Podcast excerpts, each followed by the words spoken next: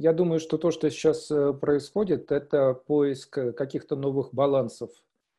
Эм, балансов между выборами, которые традиционно стояли перед компаниями и перед эм, конкретными людьми, и перед государствами, вот на, это, на, на этих трех разных уровнях. Э, с точки зрения компании, например, ключевой вопрос сейчас – это в какой степени нужно быстро бежать, чтобы развивать цифровые услуги. И традиционный баланс был в том, что либо ты находишься в бизнесе, который не цифровой, и хочешь в нем сохранять какое-то свое положение, либо ты совершаешь цифровую трансформацию, либо с самого, с самого начала становишься цифровым бизнесом, создаешь свою компанию как цифровую.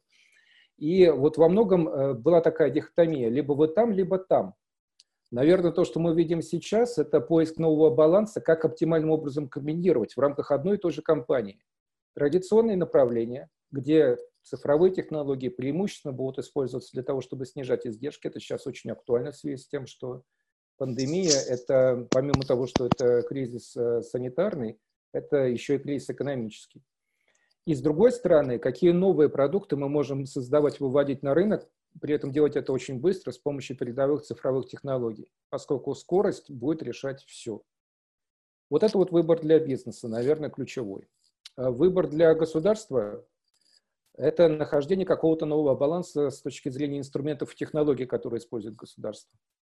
Понятно, что мы видим резкое расширение возможностей для этого и появление мобильных приложений, которые отслеживают ваше местонахождение. Вот что, допустим, сейчас происходит в Китае – при этом э, знаем, что в Китае э, эти приложения, они хотя и не являются обязательными, но, грубо говоря, если вас спросят, и вы не сможете показать ваш статус э, в этом приложении, каким образом вы находитесь в карантине или нет, в принципе, вас могут и не пустить и на работу, или там, в общественный транспорт, или еще куда-то. И вот такого рода приложения, я просто привел пример одного из них, это на самом деле грандиозный вызов с точки зрения вот баланса государственного вмешательства и того, что называется privacy, сохранение какой-то частной личной жизни граждан, не вмешательство туда. Безусловно, мы в период, в ближайший период после кризиса будем видеть новый поиск э, вот этого оптимального баланса. Э, что касается э, самих граждан, для них это, конечно, опять-таки выбор между тем, какую часть информации о себе они готовы предоставить государству и на каких условиях. Что они хотят увидеть от государства в качестве услуг в обмен на такую детальную информацию о себе. Но в то же самое время это и на самом деле другой способ работать, другой способ учиться. Учиться и работать дистанционно. Это тоже вот некий новый баланс между домом и работой, который сейчас ищут.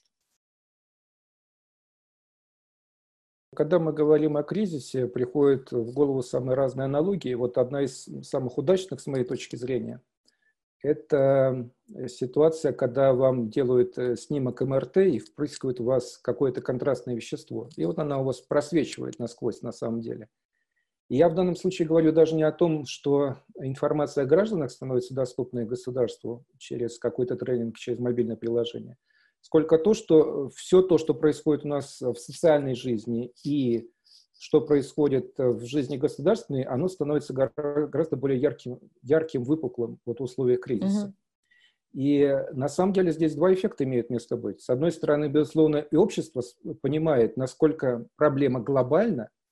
Глобально не значит, что она в масштабах всего мира. Вот она глобальна для каждого конкретного города, для каждого региона ты просто не понимаешь, в какой степени э, имеются для тебя риски выхода на улицу, похода в магазин или еще куда-то. И в этой ситуации, когда вот риски, они вокруг тебя везде, вот в этом смысле глобальные, ты, наверное, начинаешь себя вести иначе.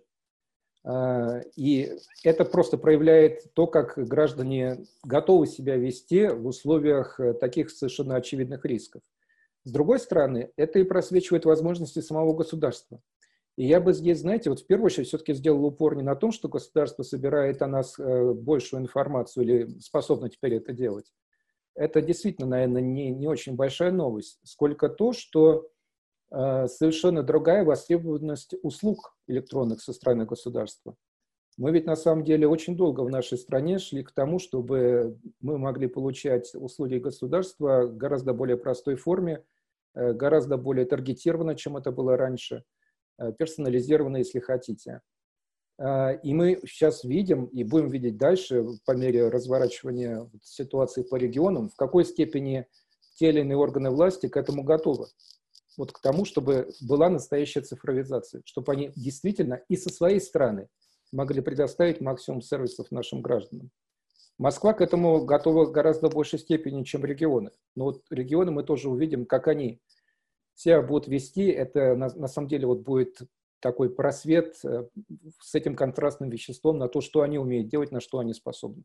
Как мы сейчас с вами видим, оптимальная стратегия, которую пытаются, э, которую пытаются следовать многие страны, это все-таки стратегия Э, тест and trace. Протестировать человека, увидеть, заражен или нет, и дальше проследить его перемещение, его сеть контактов, с кем он мог быть в контакте в плане заражения.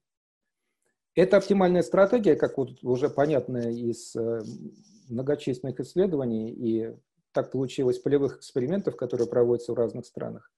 Проблема только в том, что и то, и другое, и тестирование, и трекинг Э, жителей. Это на самом деле история очень дорогая, и к ней надо специально готовиться. Э, там, где это в максимальной степени могли сделать, например, самый яркий случай, это, конечно, Южная Корея. Э, там мы с вами видим, что на самом деле эпидемия в значительной степени сдерживается.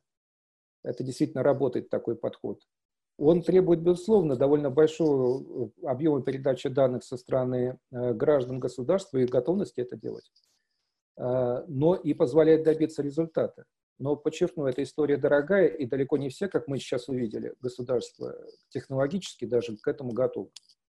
Мне кажется совершенно очевидным, что инвестиции в э, абсолютно другой уровень технологического перевооружения государства, в другой уровень цифровизации и взаимоотношений с населением, с гражданами, и внутри системы здравоохранения. Эти инвестиции будут в ближайшее время, они будут очень существенными. И это на самом деле позволит совершенно иначе предотвращать такого рода эпидемии в будущем. Не пытаться сгладить э, кривую попадания пациентов в больницу, вот что сейчас многие государства делают, вот избежать таких пиковых попаданий, когда система здравоохранения ну, просто по своим мощностям к этому не готова. А позволять купировать проблему на более ранних стадиях вот за счет этого подхода тестируй и дальше отслеживай сеть контактов э, индивида, если у гражданина, у которого какого-то обнаружено заболевание.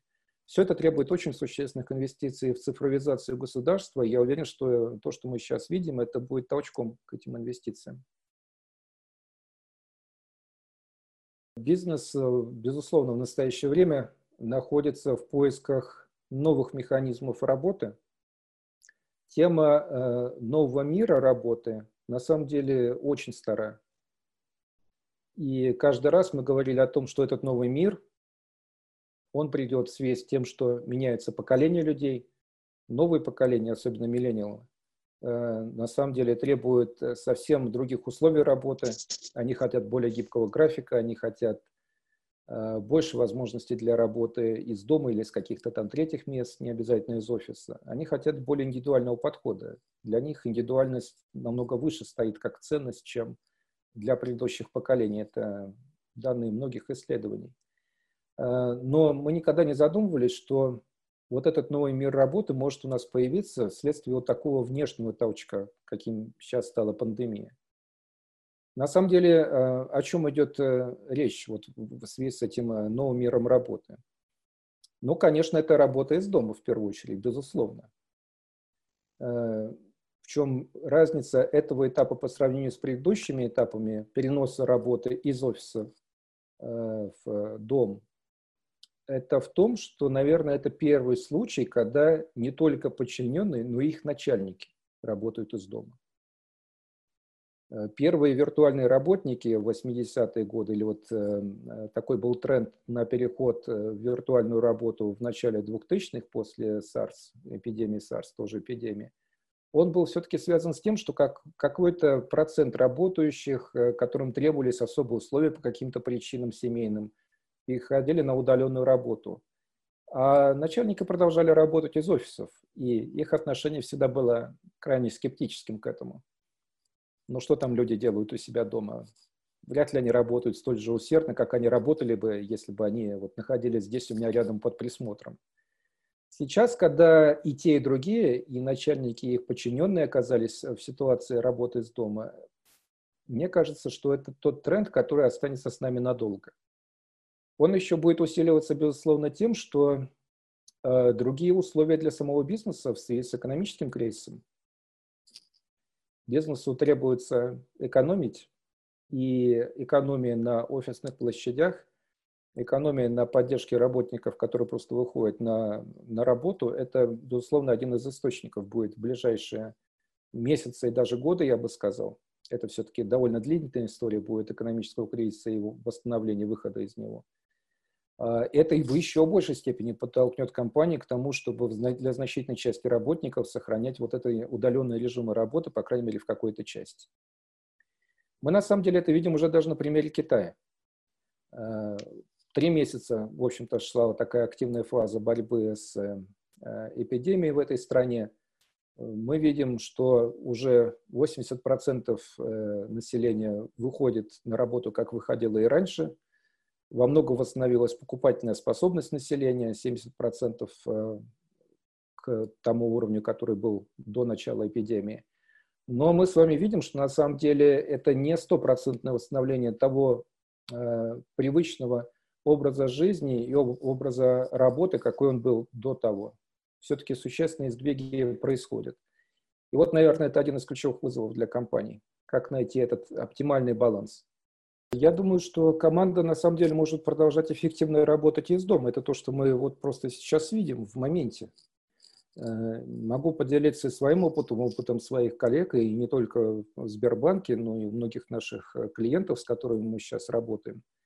Э, ну, во-первых, должен вам сказать, что переход на удаленную работу привел к тому, что я со своими непосредственными коллегами общаюсь более интенсивно, чем это было, когда мы работали в офисе. Там можно было на какое-то время вот побыть у себя в офисе и, может быть, ни с кем не разговаривать, не видеть никого. Сейчас, на самом деле, мы постоянно в каких-то звонках по Zoom, где мы собираемся командой. Э, если раньше достаточно это было делать, например, сбор э, командный был там раз в две недели, иногда даже раз в месяц, сейчас мы это делаем в обязательном порядке раз в неделю, плюс еще два раза мы общаемся за так называемыми кофе и звонками.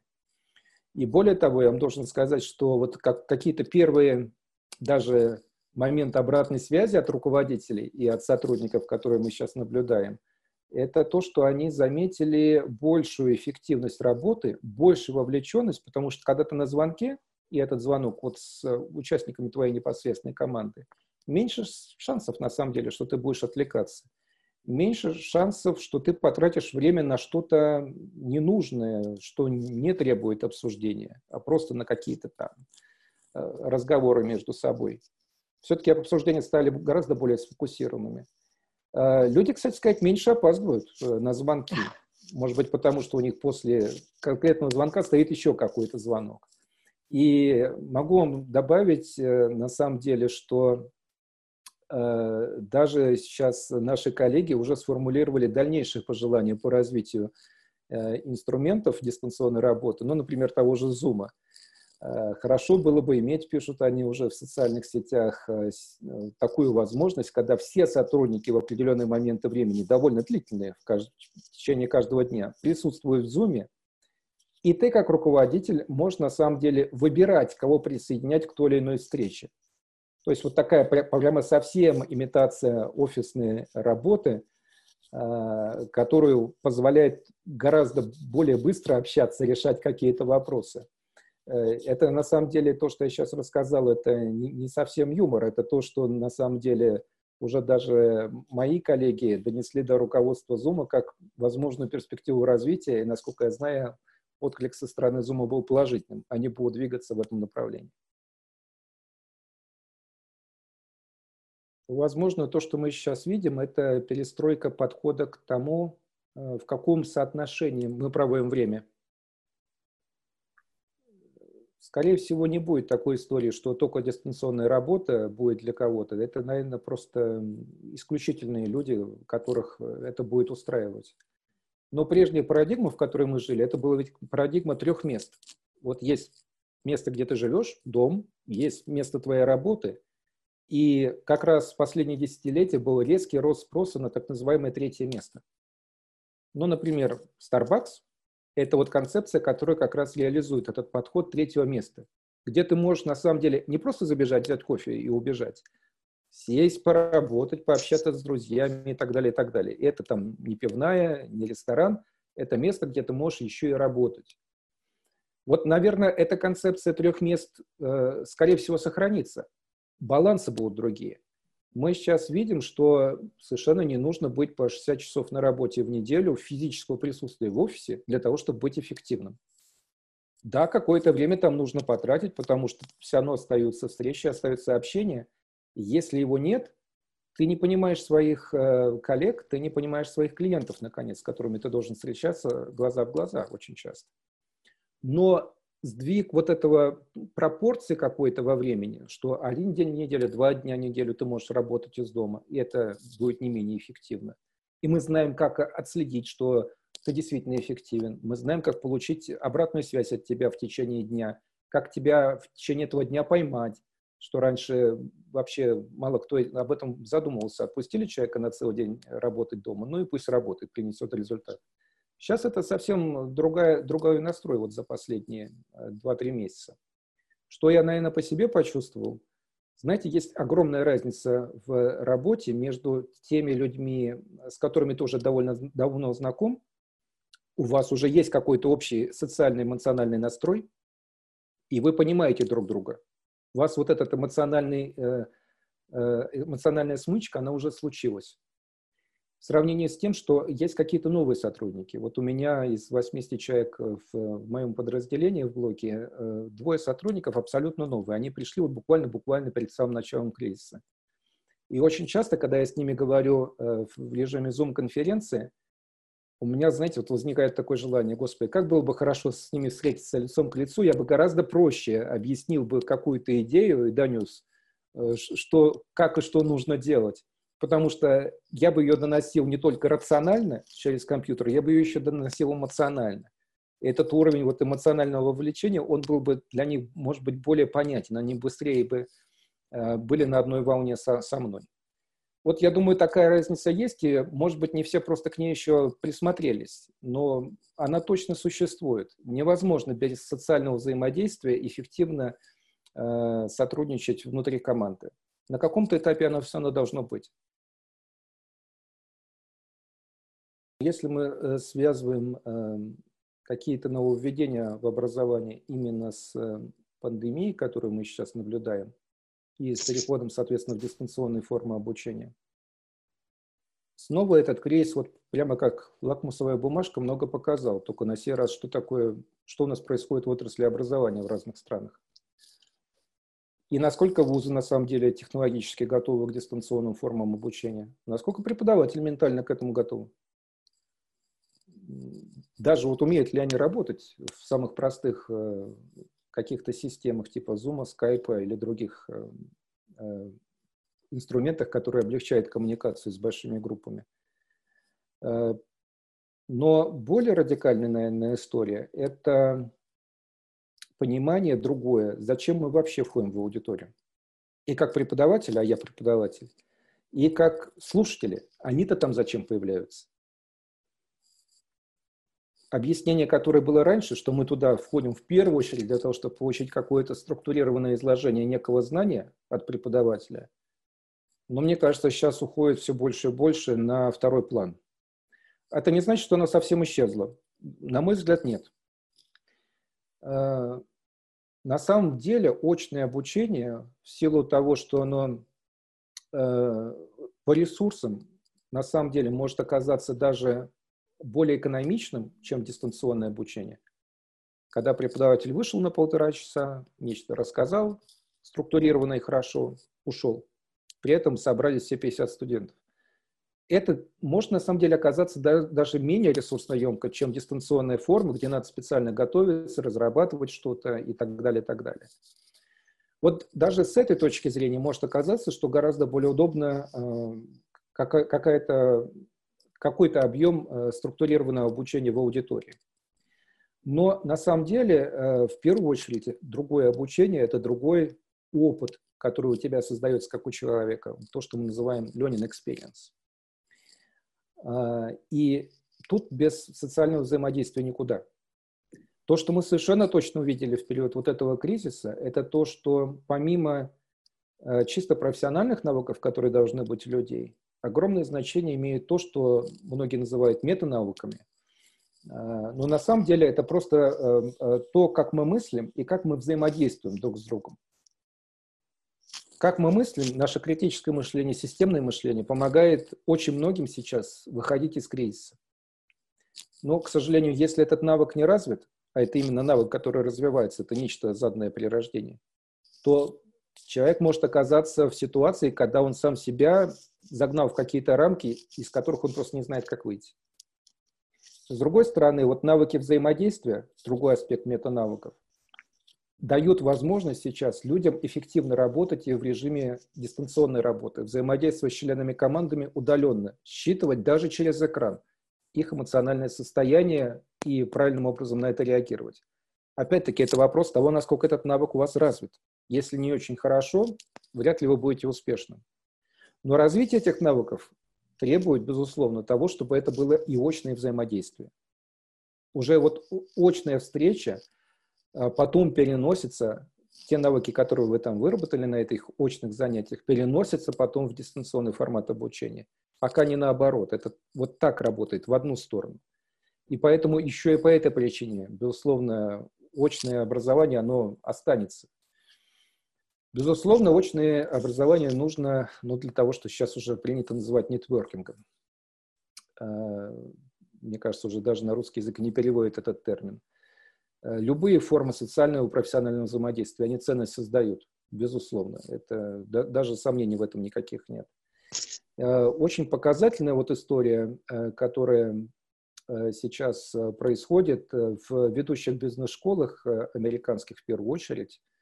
Многие студенты обратились с требованием к руководству снизить плату за обучение. Ну, нет точных занятий. Это, как они считают, другое качество, которое они получают обучение.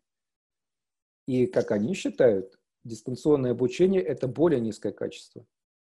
Интересен вот само по себе распространение этого мнения. Э, в Вортоне, это одна из ведущих бизнес-школ, 900 э, человек, то есть это вот полностью один год обучения программы MBA, грубо говоря, вот один класс, как они говорят. Подписал такую петицию в адрес руководства. В Стэнфорде 80% э, участников класса ее подписали. Аналогичная история в Инсиаде во Франции и во многих других школах. И то, что такое количество людей подписывают такие обращения к руководству вузов, как раз и показывает, что они не считают дистанционное обучение полностью взаимозаменяемым сочным форматом обучения, где все эти элементы, о которых я только что сказал, социального взаимодействия, развития когнитивных навыков, навыков общения, они в явном образом присутствуют. Поэтому я не думаю, что мы уйдем полностью в дистанционное обучение, этого не произойдет. По многим причинам очное обучение будет продолжаться, продолжать оставаться эффективным. То, что какие-то элементы уйдут в дистанс, да, действительно уйдут. И в первую очередь это те элементы, где мы просто передаем знания. Будущее мира в том, что касается взаимодействия между странами и экономического, политического, наверное, в равной степени сейчас определяется и будет определяться в ближайшее время чисто макроэкономическими соображениями, для меня это почти синоним рациональных соображений. И, может быть, я преувеличиваю, но я все-таки экономист. И, с другой стороны, геополитическими соображениями, которые очень часто основаны на таким субъективном восприятии реальности. Что я конкретно имею в виду?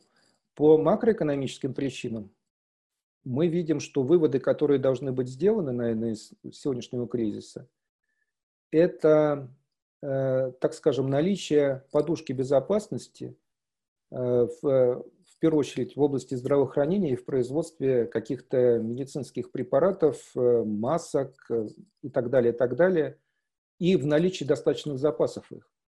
Я не думаю, что вывод, который нужно сделать, это о том, чтобы каждая страна вдруг независимо организовала у себя производство, а не закупала, как раньше это было в Китае.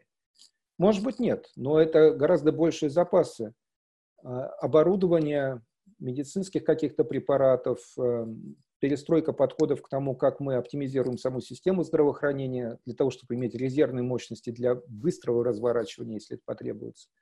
Все это будет стоить гораздо больших денег, чем это стоило до сих пор, безусловно, потому что это более высокие затраты. Но они наверняка будут оправданы. Геополитические соображения, которые мы видим, э, ну, э, что называется, самая простая история – это то, что сейчас происходит в Евросоюзе. Э, два разнонаправленных тренда можно увидеть. С одной стороны, чувство, которое есть у граждан многих стран, в первую очередь Италии, Э, что другие страны Союза не в достаточной степени задействованы в помощи в тот момент, когда это настолько жизненно необходимо. Но в то же самое время мы с вами видим просто радикальные прорывы в понимании того, каким образом должна выглядеть единая европейская политика. И в первую очередь на уровне Евросоюза это то, что министры финансов Э, так называемая Еврогруппа, договорились об огромном фискальном стимуле, то есть об огромном увеличении государственных расходов для того, чтобы поддержать экономики. Договорились даже в значительной степени подумать о возможности выпуска совместных европейских облигаций, то есть увеличение долга от имени всего Евросоюза, а не какой-то отдельно взятой страны. Я вас уверяю, что это было абсолютно немыслимо еще в прошлом году была категорическая позиция многих стран о том, что не увеличение госрасходов и, соответственно, увеличение долга, не уж тем более выпуск единых долговых обязательств Евросоюза просто не могут существовать в принципе. Сейчас эти позиции радикальным образом сблизились. Мне кажется, что вот на этих разнонаправленных трендах, которые мы видим даже на примере Евросоюза, они существуют во многих других взаимоотношениях между странами. Китай и США, Китай и мы. А, эти вот тренды, они будут на самом деле действовать в разных направлениях, и по каким-то позициям мы увидим большую разобщенность, ну или, так скажем, большая, большая ориентация на свои ресурсы, на свои собственные возможности внутри страны, на всякий случай, для гарантии. Но в каких-то моментах, в частности, в координации политики, макроэкономической политики, мы увидим гораздо более общего между странами, чем было до сих пор. Для нашей страны э, то, что мы видим в части ситуации в экономике, это, конечно, очень напряженная ситуация. Э, пока она связана с э, началом действия режима карантина для большинства граждан, то есть прекращением работы предприятий. И вот такой эффект, когда мгновенно прекращается работа столь многих компаний, это первый раз в нашей истории, на самом деле. А с другой стороны, это, конечно, эффект от падения цен на нефть, которое случилось в начале марта и которое только-только будет сейчас отыгрываться. То есть это эффект для бюджета на самом деле очень существенный. Ну, наверняка по э, многочисленным прогнозам кризис э, с нами надолго. Мы, по всей видимости, увидим отрицательный рост ВВП в этом году. Это по понятным причинам уже очевидно, что так оно, скорее всего, и будет. В какой степени мы сможем быстро его преодолеть? зависит на самом деле от э, того, какие действия будет предпринимать э, правительство. Э, не все меры поддержки, которые правительство имеет в своем распоряжении, уже объявлены, хочется надеяться, будут новые, они будут, скорее всего, разворачиваться по мере необходимости. По крайней мере, повторюсь, в это очень хочется верить. Пока эти меры только-только вот были еще начальными, так скажем, они не соответствуют в полной мере э, тем проблемам, которые, скорее всего, мы будем иметь в сфере экономической политики, макроэкономики в течение этого и следующего года. В то же самое время хочу сказать, что на самом деле в экономике мы видим ситуацию, когда сами компании выбирают сейчас э, свои стратегии поведения, свои стратегии выживания давно известный факт, э, что в предыдущий кризис, э, кризис 8-9 годов, даже вот если брать не российские компании, а зарубежные, там, скажем, американские, несмотря на то, что был в целом провал, и очень серьезный провал на рынке, 14% компаний, вот по данным BCG, тем не менее продолжало расти как по выручке, так и по прибыли. И это компании, которые продолжали инвестировать в прорывные технологии, в том, в чем они видели будет будущее, э, будущее развитие рынка после завершения кризиса. Мы на самом деле то же самое видим сейчас. Мы видим уже изменения в поведении потребителей. В первую очередь это переход к цифровым решениям. Это очень видно. Если в нашей стране буквально за три недели доля э, покупок э, э без наличных Э, выросла с 49 до 53 процентов, это говорит на самом деле очень о многом. Казалось бы, рост, рост всего на 4 процента, но это колоссальная сумма в целом по стране. Э, мы видим на самом деле гигантский рост спроса на э, цифровые продукты решения. Это и онлайн-кинотеатры и развлечения, и онлайн-медиа, и многие-многие другие. Вот то, какую ставку сейчас сделают компании, Э, особенно крупные компании нашей страны, в том, в чем они будут видеть свое будущее на перспективе двух-трех лет, во что они сейчас будут инвестировать, вот даже страшное слово скажу, инвестировать сейчас, несмотря на всю экономию, на самом деле во многом будет определять будущее нашей экономики. И ответственно здесь и роль корпоративного сектора ничуть не меньше, чем роль правительства. Я бы сказал, что во время изоляции самое время подумать о своей работе, о своей карьере, подумать о том, чем ты на самом деле хочешь заниматься в жизни. Если во время изоляции у вас вдруг есть время на это, у многих, наоборот, доступное время для размышлений только сократилось. Люди продолжают работать. Но если у вас вдруг есть на это время, я вам все-таки очень рекомендую в первую очередь инвестировать в себя – Сейчас есть масса бесплатных ресурсов онлайн. Мы в том числе открыли нашу платформу «Виртуальная школа Сбербанка» для всех. И постарайтесь в максимальной степени какие-то новые технологии освоить, новые знания, первую очередь, конечно, в области цифры, которые на самом деле могут оказаться ну, такой дифференцирующей точкой для вас при принятии следующих решений о работе о перемещении в другую компанию на другую позицию. Вопрос может быть очень простой. Владеете ли вы хоть какими-то базовыми инструментами или, может быть, даже чуть более продвинутыми в области цифры или нет? Сейчас самое время все это освоить. Это может быть действительно точка дифференциации для вас, как для человека, как для работника со своим собственным личным брендом и со своей индивидуальностью. Я бы инвестировал именно в это.